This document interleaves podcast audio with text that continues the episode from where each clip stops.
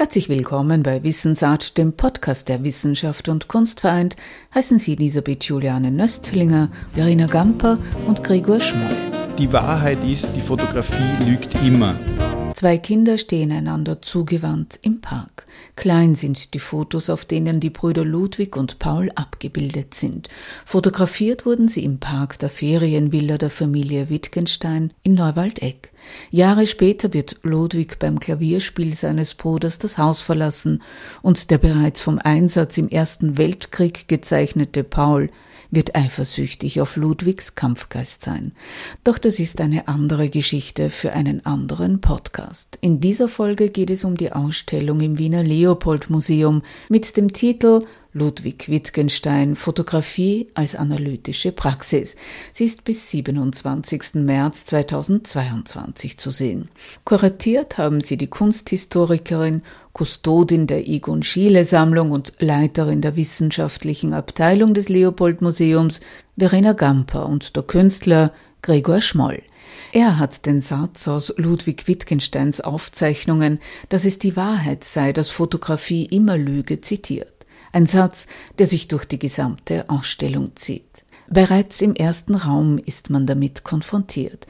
In einer Vitrine liegt das berühmte Kompositporträt der Geschwister Wittgenstein, nur einige wenige Zentimeter groß, aber es gibt Anlass zu vielen Spekulationen. Es ist so voller Gehalt und gleichzeitig so bescheiden. Ich tue ja nichts als das gleiche, sprich selbe Gesicht immer wieder und wieder porträtieren, notierte der Philosoph Wittgenstein 1931 und inszenierte das Selbstporträt nach der sogenannten Galtonschen Fotografie mit Gesichtern seiner Geschwister. Es ist eine Methode der fotografischen Synthese von Gesichtern zum Zwecke einer Typologisierung, die der britische Wissenschaftler Francis Galton in den 1870er Jahren entwickelt hat. Diese Auseinandersetzung mit Kompositfotografie ist insofern interessant, als dass Wittgenstein sie zum einen entsprechend der Goldenschen Absicht einer Herstellung von Typen verwendet, also auch dieses Gemeinsame, das herausgestrichen werden kann. Also alles, was sich in meinem Gesicht findet, was sich auch in den Gesichtern der anderen findet, wird quasi sichtbar und der Einzelfall, was nur meinem Gesicht zu eigen ist, wird unsichtbar, weil es eben nicht quasi vollbelichtet wird. Zum anderen geht es bei Wittgenstein, und das ist für uns, war für uns zentral in der Ausstellung auch herauszuarbeiten, dass es natürlich um den Begriff der Unschärfe auch geht, der auch wiederum in dieser Kompositfotografie angelegt ist. Der Begriff der Unschärfe ist wiederum relevant für Wittgensteins Spätphilosophie. Was für uns hier zentral ist, ist zu zeigen, dass die Fotografie, auch wenn sie Indikator einer Realität ist, im Grunde genommen doch auch immer auf einer Narration aufzubauen scheint. Das heißt, Wittgenstein ist sich sehr bewusst, dass die Fotografie als Momentausschnitt nie ein adäquates Bild der Realität wiedergeben kann. Insofern ist die Fotografie in ihrer Ausschnitthaftigkeit, in ihrer Momenthaftigkeit immer ein Konstrukt und insofern immer auch eine Lüge, wenn man die Welt auf ihre Realität hin befragt. Wie wirklich ist die Wirklichkeit, werden Jahre später die Konstruktivisten und Kybernetiker in Palo Alto fragen und den Bogen zum Wiener Kreis schließen. Vielleicht könnte hier auch eine Familienähnlichkeit im philosophischen Sinne gezogen werden. Zurück zur Fotografie. Inmitten des ersten Raumes im Untergeschoss im Leopold-Museum steht die Vitrine mit dem erwähnten Kompositbild der Geschwister Wittgenstein. An den Wänden hängen großformatige Fotografien von Katharina Sieverding, Thomas Ruf und anderen. Allesamt verschwommene Gesichter, überblendete Porträts, Phantombilder. Fotokünstlerinnen und Künstler ab der Konzeptkunst sind hier ausgestellt. Ganz bewusst haben Verena Gamper und Gregor Schmoll bei ihrer Auswahl auf Zeitgenossinnen und Zeitgenossen Wittgensteins verzichtet. Also das sind keine Werke von August Zander oder keine Fotografien der Surrealisten zum Beispiel in der Ausstellung, auch um diese zeitliche Distanz zu markieren als eine ganz bewusste Entscheidung, weil wir Wittgenstein nicht in eine Kunsthistorie einschreiben wollten. Seine Produktion war ja privater Natur, hatte ja keinen Kunstwerkanspruch. Und diese zeitliche Distanz markiert auch die Auswahl, die wir getroffen haben. Insgesamt sind in der Ausstellung 46 Werke von zeitgenössischen Künstlerinnen und Künstlern zu sehen. Es sind lauter Werke, die sich eben nicht auf Wittgenstein, den Philosophen, beziehen und natürlich auch nicht auf Wittgenstein, den Fotografen, weil der ist einem Großteil der Menschen einfach unbekannt. Es gibt diesen Fotografen ja nicht. Also Wittgenstein, der Sprachphilosoph, hat natürlich großes Interesse auf sich gezogen, auch von Seiten der bildenden Kunst. Aber wir haben ja diesen Fokus auf die Fotografie gelegt und dadurch, dass die großteils unbekannt ist und war oder war und noch immer ist, konnte sich quasi auch äh, keine Reflexionsebene darauf aufbauen. Das heißt, die Werke, die wir ausgewählt haben, sind, wenn man so will, visuelle Verstärker dessen, was wir in, in der fotografischen Praxis von Wittgenstein angelegt sehen. Also zum Beispiel der apparative Charakter der Fotografie, also dieses quasi Verwenden eines Apparats, um ein Bild zu produzieren. Wenn man so will, dieses apparative Wesen, Wesensart der Fotografie wird gespiegelt durch die anderen Porträts von Thomas Ruff, die ja ebenfalls eine quasi eine technische Apparatur zugrunde liegt, in dem Fall die Minolta Montage Unit. 43 weitere zeitgenössische Künstlerinnen und Künstler treten mit Ludwig Wittgensteins fotografischer Praxis in den Dialog. Unter ihnen Olafur Eliasson, Gerhard Richter, Cindy Scherman, Andy Warhol, Peter Weibel, Otto Zitko, Heimat Zobernick und Peter Handke. Ohne auf Wittgensteins Äußerungen über Fotografie Bezug zu nehmen, werden in motivisch wie thematisch gefassten Resonanzräumen strukturelle Analogien offengelegt. Sie sollen den analytischen Charakter des fotografischen Övre Wittgensteins beleuchten und den Blick auf die zeitgenössischen Kunstwerke schärfen. Ludwig Wittgenstein hinterfragte zeitlebens die Bedeutung des Wortes, veröffentlichte nur ein Werk und ging als Sprachphilosoph in die Geschichte ein. Dass er sich auch medientheoretisch mit Fotografie beschäftigte, war bisher weitgehend unbekannt. Fand er durch dieses Medium Antworten auf Fragen, die ihm in der Philosophie versagt blieben? Dazu der Künstler Gregor Schmoll, ehemals die Philosophie des Wiener Kreises an der Karl-Franzens-Universität Graz studierend. Also die Welt liefert die Wahrheit nicht automatisch, sondern man muss die Welt verstehen. Und dieses Verstehen ist begrifflich determiniert und insofern mit einer Fotografie im Abgleich nie zu erreichen. Also die Sprache überwiegt immer gegenüber der Fotografie im Denken Wittgenstein. Aus welchen Archiven, aus welchem Fotomaterial speist sich nun die Ausstellung? Es gibt dieses ganz berühmte Fotoalbum von Wittgenstein, das ja eigentlich auch kein Fotoalbum ist. Es ist eigentlich ein zweckentfremdetes Notizbuch, ein Schreibbuch, liniert, in das der Fotograf Abzüge aus unterschiedlichen Quellen, aus unterschiedlichen Zeiten eingefügt hat und es immer noch so ein großes Rätsel eigentlich darstellt. Es gibt nur ein einziges dieser mit Fotografien beklebten Schreibbücher. Es ist quasi keine fortgeführte Praxis. Auch die Datierung, da gibt es unterschiedliche Ansätze. Wir schlagen in unserer Ausstellung oder in dem, was wir dazu erforscht haben, eine Datierung des Albums in die erste Hälfte der 1930er Jahre vor. Konkret zwischen 31 und 33 sollte der Großteil entstanden sein und dann nochmal ein quasi ein zweiter Teil, der eigentlich nur vier Doppelseiten umfasst, dürfte erst nach 36 entstanden sein. Was es interessant macht, sich mit diesem Album zu beschäftigen, ist weniger die Tatsache, dass es sich um ein Tagebuch handeln könnte, was ich nicht glaube. Ich glaube, dass er sich beschäftigt mit dieser Form eines Albums. Ein Album, das ja immer ein, quasi ein, ein, ein Kondensat ist, also eine Zusammenstellung, die aber quasi aufgrund der Tatsache, dass, dass die Ordnung, die Anordnung frei wählbar ist, auch eine sehr freie Form. Also es ist eine geschlossene Form, die aber in sich dann wieder jegliche Freiheit geboten hat. Kein Datum, keine chronologische Reihung, keine Beschriftung geben dem Außenstehenden Anhaltspunkte. Manche Bildfolgen ergeben eine Geschichte, andere widersprechen dieser geradezu. Kreuz und quer sind die 102 Bilder in diesem Notizbuch aneinandergereiht. Hat Ludwig Wittgenstein dieses Album für sein Denken, für seine Philosophie dienstbar gemacht? Interessant ist die Tatsache, dass Wittgenstein in seinem Vorwort für die erst posthum publizierten philosophischen Untersuchungen dieses Bild des Albums selbst gebraucht. Und zwar, er verwendet es, um die Struktur dieser philosophischen Untersuchungen zu beschreiben, denen er diese Beschreibung eines Kreuz und Quer zukommen lässt, wo er auch schreibt, er hätte ursprünglich geplant gehabt, ein Buch zu schreiben, das, wo sich die Gedanken von einem zum anderen in einer logischen Abfolge fortentwickeln, dass er aber schlussendlich sich für dieses Kreuz und Quer entscheiden musste, also die sehr aphoristische Stilistik, eine Aneinanderreihung von unterschiedlichen oder von auch disparaten Bemerkungen. Von klein auf durchzieht die Beschäftigung mit der Fotografie das Leben Ludwig Wittgensteins. So gehörte der Kunstfotograf Moritz Neher zum engen Freundeskreis der Familie und die Fotografin Dora Kalmus, die sich den Künstlernamen Madame Dora gab, war eine Verwandte von Ludwigs Mutter. In einem Ausstellungsraum werden die Fotografien der Familie gezeigt. Diese Familie wollten wir auch unter diesem Blickwinkel der Fotografie beleuchten. Zum einen können wir natürlich hier auf Fotografien zurückgreifen, um einzelne Akteurinnen, einzelne Personen, die uns in der Ausstellung auch in Wittgensteins Fotobestand begegnen, hier namentlich, aber auch mit Porträtfotografien auch zugänglich zu machen. Zum anderen zeigt es auch die unterschiedlichsten Arten von Fotografien. Also es sind eben nicht nur Fotografien von professionellen Fotografinnen, sondern eben auch private Fotografie, die wahrscheinlich von einer oder mehreren Personen im Familienverbund angefertigt wurden.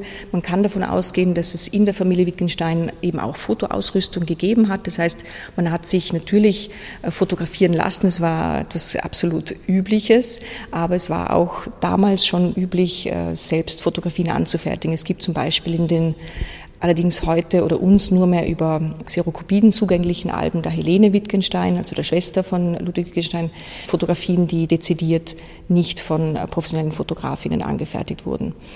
Aber äh, Sie haben schon angesprochen, also Moritz Näher ist zum Beispiel ein wichtiger Fotograf, der eben nicht nur der Fotograf der Sezession war, sondern eben auch ein Freund der Familie. Auf vielen privaten Familienzusammenkünften ist er zu sehen. Wir wollten aber eben nicht diese Gleichsetzung Fotografien der Familie ist gleich Moritz Näher weiterschreiben, sondern wollten eben auch aufzeigen, dass es verschiedene Fotografinnen gab, die man nennen muss, wenn man über Fotografien der Familie spricht. Da ist zum einen natürlich Dora Kalmus zu nennen, die ja auch äh, verwandt war mit der Mutter von Ludwig Wittgenstein, also Madame Dora, die berühmte Madame Dora, von der sich auch Porträtfotografien von der Mutter Leopoldine Kalmus Wittgenstein erhalten haben oder eben vom Paul Wittgenstein, dem einarmigen Pianisten. Die Wittgensteins waren eine der bemerkenswertesten Wiener Familien und eine der reichsten. Sie galten als die Krupps der Habsburger Monarchie. Ein Diamant sei ihnen in die Stirn eingewachsen gewesen, sagt man. Karl Wittgenstein hatte das Imperium in der Donaumonarchie aufgebaut. Die Basis Eisen und Stahl. Später folgten Immobilien und Aktiengeschäfte. Ein autoritärer Patriarch sei er gewesen, heißt es, in seinen Firmen wie auch in seinem familiären Umfeld. Konsequent soll er seine neuen Kinder überfordert und gedemütigt haben. Dora, die Zweitgeborene, ist bei der Geburt gestorben. Seine Söhne Hans und Kurt begingen vermutlich Selbstmord. Von Rudi ist der Suizid dokumentiert. Drei der Kinder von Karl und Leopoldine Wittgenstein gingen jedoch in die Geschichte der Künste und der Philosophie ein. Ludwig als Philosoph, Paul als einarmiger Pianist, Margarete als Bauherrin und Modell für Gustav Klimt. Die Talente unterschieden sie voneinander, die Abneigung gegen ihren Vater einte sie. Was sagen diese Fotos im Kontext der Ausstellung über die Familie Wittgenstein aus? Eine Familie, die der Kunst immer nahe war, die Künstler ihrer Zeit förderte und Kunstbauten wie die Sezession ermöglichte. Verena Gamper. Der Fotobestand ist nicht so ausufernd, als dass er darauf schließen ließe, dass da ein herzliches Verhältnis oder eben kein herzliches Verhältnis zugrunde liegt. Das würde auch anhand dessen, was wir hier in der Ausstellung zeigen, nicht nachgeschrieben werden können. Das, was wir zeigen, sind Kinderfotos, wo man wahrscheinlich den Fortgang einer, einer Freundschaft zwischen den Geschwistern noch nicht angelegt sieht.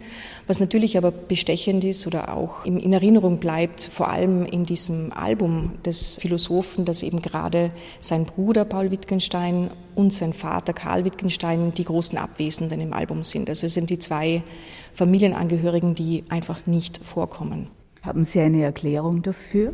Also gerade über den Paul ist schwierig, weil ich weiß, also zum Beispiel über diese Nonsense Collection waren die beiden sehr eng verbunden. Also da gab es einen großen Austausch dieses einander Zusendens von unsinnigen Zeitungsausschnitten, wo er offensichtlich in Paul Wittgenstein einen Gesprächspartner gefunden hat, der diesen Sinn und dieses Verständnis geteilt hat mit ihm die Abwesenheit von Karl Wittgenstein, von seinem Vater, könnte man es ganz einfach erklären, als dass man sagt, genauso wenig sind seine älteren Brüder im Album vorhanden, weil sie ja auch schon sehr lange nicht mehr am Leben waren, als dieses Album entstand.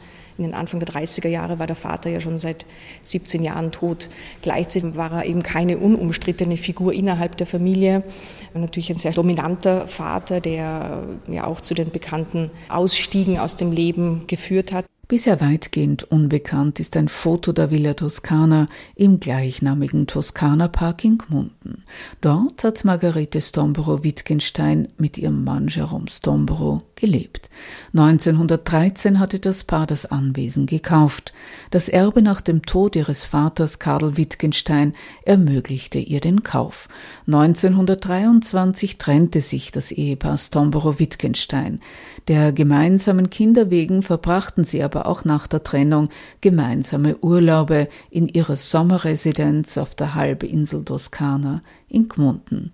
1938 nahm sich Jerome Stomboro in der Villa das Leben. In Ludwig Wittgensteins Album gibt es auf der vorletzten Seite eine kleine Aufnahme mit einem Blick aufs Wasser. Bisher wurde das als eine Fotografie auf den Fjord, auf den norwegischen Fjord in Skjolden interpretiert, aber man kann wunderbar den Traunstein erkennen. Es ist eigentlich mit der Sicherheit grenzender Wahrscheinlichkeit aus dem Obergeschoss der Villa Toscana auf den Traunsee fotografiert worden und findet wiederum Eingang in dieses sehr private Album. Das Podcast-Foto zeigt den Blick vom Ufer des Toskana-Parks zum Seeschlossort. Erbaut wurde dieses vom einstigen Besitzer der Halbinsel Toskana, Erzherzog Johann Salvator aus dem Hause Österreich-Toskana, später Johann Orts genannt. Im Herbst 2021 habe ich das Foto aufgenommen und frage mich, ob es nicht auch ein Gemälde von Claude Monet sein könnte. Vielleicht ein Bild mit Steinen im See oder sind es Blätter im Wasser? Wie sagte doch Ludwig Wittgenstein, die Wahrheit ist, die Fotografie lügt immer. Was wir auch versucht haben, in die Ausstellung zu inkludieren, waren die Räume der Wittgensteins, auch natürlich in einer Art von Ahnenschaft, dem wir später in der Ausstellung begegnen werden, dem Haus Stombro Wittgenstein, dem Haus des Ludwig Wittgenstein mit Paul Engelmann für seine Schwester Margarete Stombro Wittgenstein entworfen hat.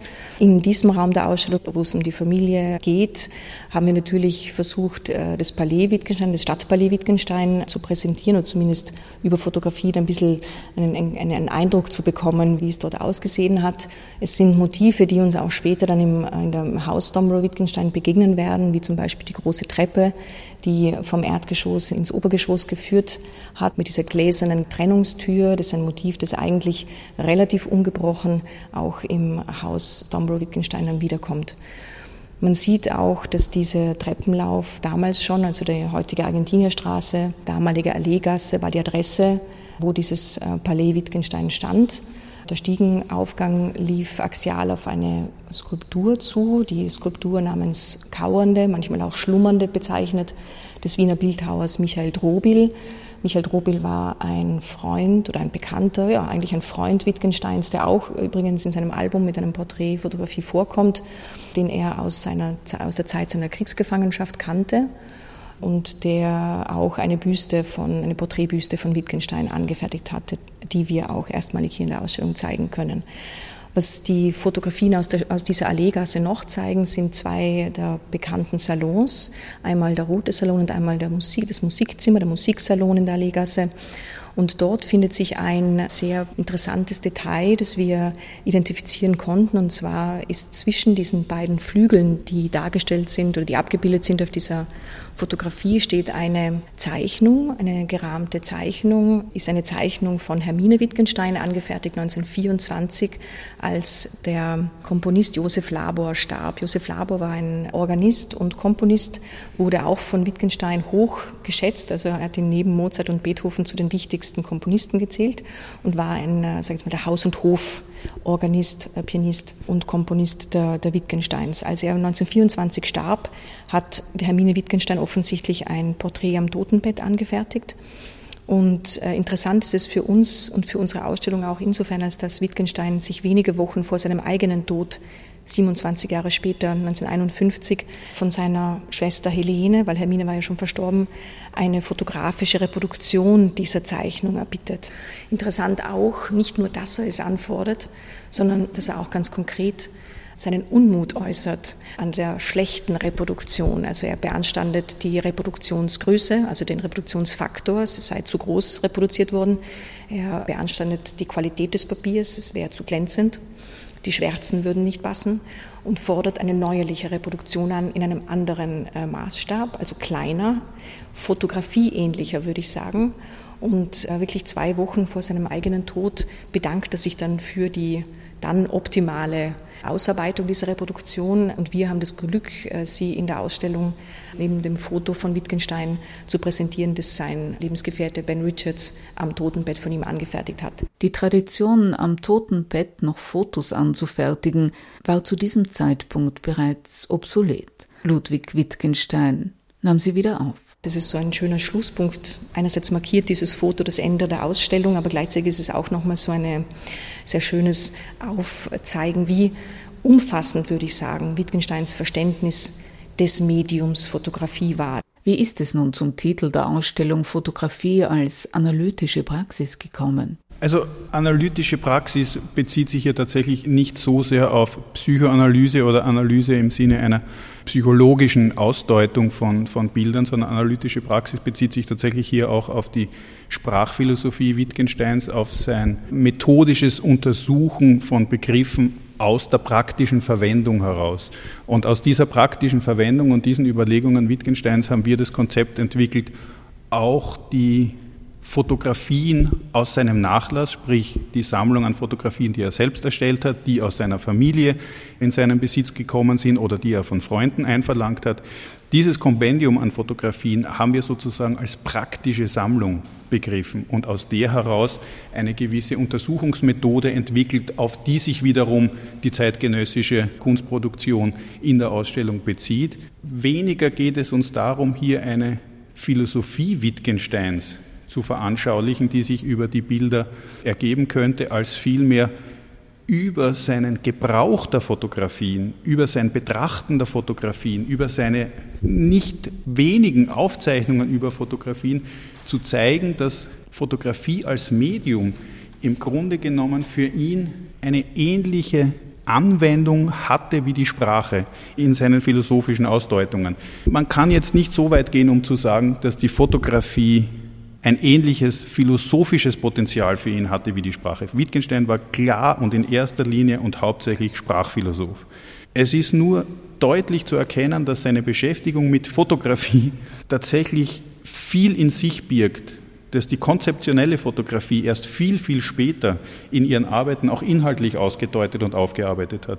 Und hier diese Parallele zu setzen zwischen einer sehr, sehr bewussten Verwendung und Betrachtung von Fotografien hin zu einer konzeptionellen Verwendung in der Kunst nach den 1960er Jahren war uns ein großes Anliegen, um zu zeigen, dass in der Fotografie tatsächlich wesentlich mehr inhaltlicher und künstlerischer Gehalt steckt, als es auf den ersten Blick hergibt. Tatsächlich birgt die Sammlung, das Zusammenstellen und das Komponieren von Fotografien unglaublich viel auch ästhetischen und bedeutenden Gehalt, den wir wiederum dann parallelisiert haben mit, mit Werken von zeitgenössischen Künstlerinnen und Künstlern. Wollte Ludwig Wittgenstein durch und mit der analytischen Fotografie auch neue Erkenntnisse gewinnen? In seinen philosophischen Untersuchungen schrieb er ja beispielsweise, Zitat, ein Bild hält uns gefangen und heraus finden wir nicht. Also in übertragenen Sinne meint Wittgenstein, all unser Erkennen ist im Grunde genommen auch ein bildliches Erfassen. Das meint jetzt nicht direkt ein fotografisch-bildliches Erfassen. Für Wittgenstein ist die Sprache auch ein Bild. Das heißt, Erkennen ist uns nur über die Sprache, das heißt über ein begriffliches Erfassen möglich. Es gibt kein Erkennen über der Sprache oder jenseits der Sprache. Es mag ein Erahnen sein, aber kein Erkennen im Sinne eines Begreifens oder sprachlichen Beschreibens. Das heißt, wo immer wir Erkenntnisse fassen, fassen wir sie sprachlich und diese Sprache zu reinigen und zu klären, war im Grunde genommen der große Auftrag und das große Anliegen von Ludwig Wittgenstein. War für Ludwig Wittgenstein auch die Musik bedeutend, quasi der Klang auch eine Form des Ausdrucks oder befand er sich hier in Konkurrenz zu seinem Bruder Paul? Es war definitiv die Musik ein ganz, ganz zentrales Element der gesamten Familie. Brahms war ein intimer Freund der Familie, Mahler ging im Haus ein und aus, der Geiger Joachim war vom Großvater adoptiert, Clara Schumann war im Haus Stammgast. Und äh, sie hatten eine umfangreiche Sammlung von Originalpartituren. Ludwig war im Grunde genommen nie versucht, Musiker zu werden. Das technische Interesse bei Ludwig war schon sehr, sehr früh entwickelt und er ging ja schon 1906 nach Berlin an die Technische Hochschule. Musik war trotzdem Zeit seines Lebens und das sieht man auch in seinen Aufzeichnungen, Musik war eine der ganz, ganz zentralen Themen, an der er auch seine philosophischen Gedanken angelehnt hat. Mehr immer in Abgrenzung zur Sprache, denn was die Musik auszudrücken vermag, war etwas, was die Sprache nicht auszudrücken vermag. Insofern sind zahlreiche Beispiele über die Tiefe, über die Seele, wie auch immer, in der Musik angelegt und nicht an die, an die Sprache, weil in der Sprache ist es nicht ausdrückbar. Es gibt dann allerdings schon zahlreiche Spitzenanekdoten gegen Paul und vor allem sein Klavierspiel. Also es hieß, dass Wittgenstein das Haus verlassen musste, wenn Paul Klavier geübt hat, weil er seine Art der Interpretation nicht ausgehalten hat. Beide haben allerdings das Erbe und die Musik von Josef Labor, dem Hauskomponisten der Familie Wittgenstein, unglaublich geschätzt. Paul hat ihn sogar dann über, über Musikabende im Konzerthaus sozusagen Hommagen gewidmet. Und äh, Wittgenstein hat sich während seiner Lehrerzeit, Volksschullehrerzeit in Buchberg und, und Trattenbach das Klarinettenspielen beigebracht und laut Erzählungen von Freunden hat er ganze Symphonien pfeifen können. Also das Talent, das Musikalische hatte er gewiss, aber ich glaube nicht oder zumindest kenne ich keine Aufzeichnungen, wo er je bereut hätte, nicht äh, Musiker geworden zu sein. Oder ich glaube, es war nie eine Option für ihn. Gregor Schmoll hat Philosophie in Graz studiert, damals, als an dieser Universität vor allem die Tradition der analytischen Philosophie gelehrt wurde. Dass dies heute nicht mehr der Fall ist, bedauert der Künstler. Dennoch sei es eine gute Denkschule gewesen, denn, so der freischaffende Künstler, die Philosophie ist aus der heutigen Kunst nicht mehr wegzudenken. Die Richtung des studierten Bildhauers, mit der er sich heute beschäftigt, ist künstlerische Fotografie, sind Installationen, und eine Band hat er auch. Kurz gesagt, Analytisches Interesse. Ja, ja, genau. Ja, ja, ja, ja, ja, ja, ja, das ist schön formuliert. Genau. Gregor Schmoll und Verena Gamper anlässlich der Ausstellung im Leopold-Museum in Wien mit dem Titel Ludwig Wittgenstein Fotografie als analytische Praxis, die bis 27. März 2022 zu sehen ist. Das Schönste ist ja auch so, dass wir von vielen Besucherinnen der Ausstellung hören, dass sie einfach nochmal kommen wollen, um sich diesen Begegnungen neuerlich auszusetzen oder sie mitzudenken. Auf bald, sagt Elisabeth Juliane Nöstlinger.